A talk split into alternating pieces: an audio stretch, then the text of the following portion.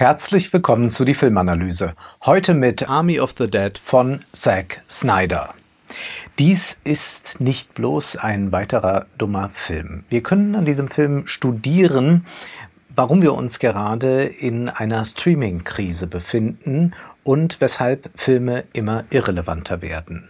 Zwar haben die Streaming-Anbieter, allen voran Netflix, immer mehr Abonnenten dazu gewonnen. Ja, sie haben jetzt mehr Abonnenten denn je. Doch die Qualität der Eigenproduktionen, die wird immer schwächer. Netflix quälte uns ja zuletzt mit Malcolm und Marie, mit Oxygen, mit The Woman in the Window. Was eint denn eigentlich diese Filme? Die Hauptfiguren kreisen um sich selbst. Das sehen wir in all diesen Filmen. Sie belästigen uns mit ihren Innerlichkeiten und dabei bleiben uns diese Figuren reichlich egal.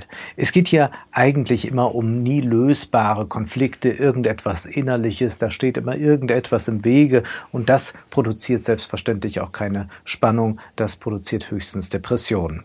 Nun spielen Malcolm und Marie sowie auch The Woman in the Window im privaten Raum. Und da liegt es nahe, dass man auch ganz ins Privatistische geht. Aber man müsste es nicht. Man könnte es auch mit dem großen Ganzen verbinden, wie das jetzt zum Beispiel bei dem Vorbild von The Woman in the Window der Fall ist. In Hitchcocks Rear Window, da sehen wir ein Gesellschaftspanorama in aller Vielfalt, obwohl das aus dem privaten Raum heraus nur beobachtet ist. Aber Netflix entscheidet sich bei diesen Filmen immer für den privatistischen Weg und das ist symptomatisch für unsere Zeit.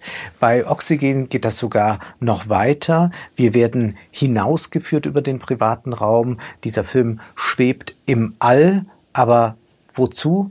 Damit die Hauptfigur einen familiären Konflikt bekakeln kann. Nun, in Army of Dead wird das eigentlich noch verrückter. Denn eigentlich ruft alles danach, dass man doch hier eine gesellschaftliche Anbindung haben muss, dass man diesen Film verorten muss im Kontext, im ökonomischen wie im politischen Kontext. Zombies haben Las Vegas erobert. Eine Grenze trennt die Stadt vom Rest des Landes in Washington. Da weiß man erst nicht so recht, was man tun will, aber jetzt zieht man in Erwägung, das Problem mit einer Atombombe aus dem Weg zu räumen. Las Vegas ist nun die Stadt der Untoten. Dabei gibt es auch Alpha-Zombies, die ein bisschen raffinierter, ein bisschen flinker sind als ihre tumben Geschwister. Noch immer aber liegt in der Stadt der Sünde jede Menge Geld. Und auf dieses hat es ein Casinobesitzer abgesehen und deshalb stellt er eine Söldnertruppe zusammen. Diese Söldnertruppe soll sich jetzt in die Stadt schleichen und einen Tresor knacken. Angeführt wird diese Truppe von einem ehemaligen Soldaten, gespielt von Dave Bautista. Aber auch Matthias Schweighöfer als Panzerknacker ist mit von der Partie. Und das ist nicht das Schlimmste, was man über diesen Film sagen kann. Knapp zweieinhalb Stunden sehen wir nun ein Heist-Movie durch das immer wieder wild gewordene Zombies springen. Das könnte spannend sein, da Las Vegas ein großartiger Ort ist. Eine Allegorie für vieles. Aber Zack Snyder macht einfach gar nichts daraus. Man könnte auch darüber sprechen, was das eigentlich heißt, dass die Menschen, die aus der Stadt geflohen sind, in Lagern dort sich aufhalten. Denn diese Lagerbildung, die haben wir längst in unsere moderne Staaten integriert. Es geht wirklich aber in diesem Film nur darum, dass die Söldner irgendwie reinkommen müssen und irgendwie wieder raus wollen mit möglichst vielen Dollarscheinen. Die Begründung ist natürlich klar, Geld kann man immer gut gebrauchen und so wurschtelt so jeder für sich da herum. Und diese Vereinzelung ist bezeichnend für unsere Tage. Wir agieren ja oftmals wie Söldner. Söldner sind die modern, die Figuren der Moderne. Das sind Angestellte, wenn man so möchte, mal für die eine, mal für die andere Seite. Und das ist ein Thema in diesem Film, diese Individualisierung, äh, was auch dann sehr gut mit dem zweiten Thema des Films zusammenpasst, nämlich es geht um Beziehungskonflikte, um familiäre Konflikte. Dave Bautista hat ein angespanntes Verhältnis zu seiner Filmtochter. Die Mutter lebt nicht mehr, beziehungsweise sie hat sich in einen Zombie verwandelt und dann musste der Vater das Nötige tun. Höchste Zeit also, um diese Mission zu nutzen und einmal diesen Tochter-Vater-Konflikt anzugehen. Dieser Konflikt, der wird dann uns vor allem mit zähen Aussprachen immer wieder untergejubelt und da fallen dann bedeutungsschwere Sätze wie immer wenn ich dich ansehe, habe ich sie gesehen. Ja, ja, so viel Tiefsinn. Aber warum kommt eigentlich kein Endzeitfilm mehr ohne einen solchen Kitsch aus? Über schauspielerisches Talent bei Dave Bautista brauchen wir nicht sprechen. Es ist schlichtweg nicht vorhanden. Aber es ist schon erstaunlich, dass wir hier einen Körperpanzer erleben, der sich dann als Sensibelchen entpuppt. Und das passt aber ganz gut in unsere Herzchen- und Betroffenheitskultur. Man könnte sich gut vorstellen, wie die Protagonisten nach dieser Mission direkt in die Sendung von Oprah Winfrey und Prince Harry gehen, um dort einmal von ihren Innerlichkeiten zu berichten. Denn Jammern ist das große Geschäft und es bringt Klicks. Dieser Beziehungskonflikt, den es dann da auch noch gibt, da gibt es eine Frau, äh, die etwas mit Dave Bautista hat, der ist natürlich auch grandios gelöst. Da fallen Sätze wie, ich bin wegen dir hier. Für immer ist echt verdammt lang. Mir ist klar geworden, dass ich in allem falsch lag. Ja, auch hier wieder gibt es große Öffnungen, hier sehen wir tiefe Seelen. Nein, all das natürlich nicht. Aber was wir hier merken ist, dass egal was geschieht, das immer nur persönlich motiviert ist. Geld Familie, Beziehung. Oder es kommt dann zu einem willkürlichen Individualkitsch, in dem man sich noch ein paar Figuren aus der Seite hinzunimmt, für die man diese Mission machen muss. Und da erfahren wir von irgendeiner Mutter, die in der Zombiezone steckt, während ihre Kinder im Lager auf sie warten. Und diese Mutter, sind sich Bautista und seine Tochter einig, die muss gerettet werden. Das wird dann Teil der Mission.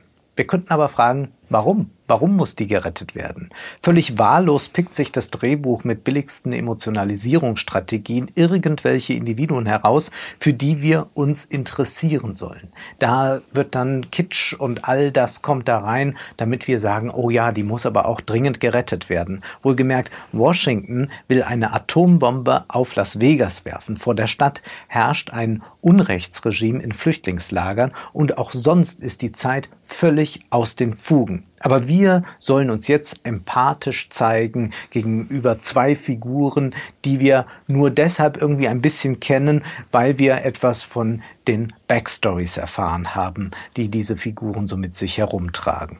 Was ist daran so falsch? Army of Dead ist ein unethischer Film. Das ist daran falsch. Nicht wegen einer, wegen diesen sarkastischen One-Linern, die man immer wieder zu hören bekommt. Und auch nicht wegen der brutalen Tötungsszenen.